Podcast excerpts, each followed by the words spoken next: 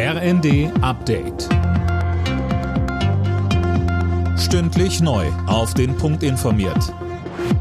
Ich bin Imme Kasten. Guten Abend.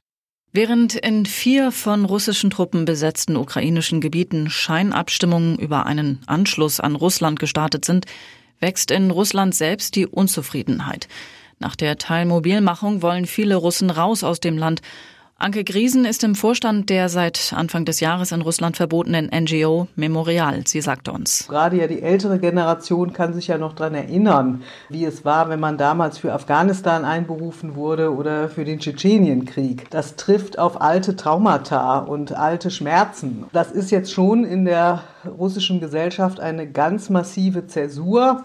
Und es zeigen sich Haarrisse in dieser russischen Gesellschaften, die so lange scheinbar diesen Krieg so einheitlich unterstützte.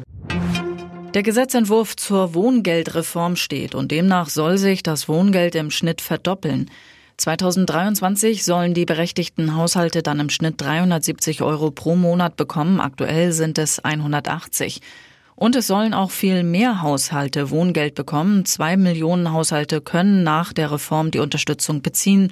Das sind etwa dreimal so viele wie jetzt. Die Regelung soll zum Jahreswechsel in Kraft treten.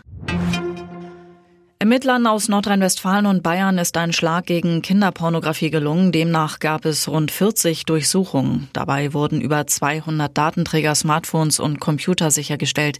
Die mehr als 16 Verdächtigen sollen kinderpornografisches Material besessen und verbreitet haben. Fast 90 Kilo Marihuana hat die Polizei bei der Durchsuchung eines Anwesens in München sichergestellt. Die Ermittler fanden auch Luxusuhren und 45.000 Euro Bargeld. Vier Verdächtige im Alter zwischen 31 und 39 Jahren sitzen jetzt in U-Haft. Alle Nachrichten auf rnd.de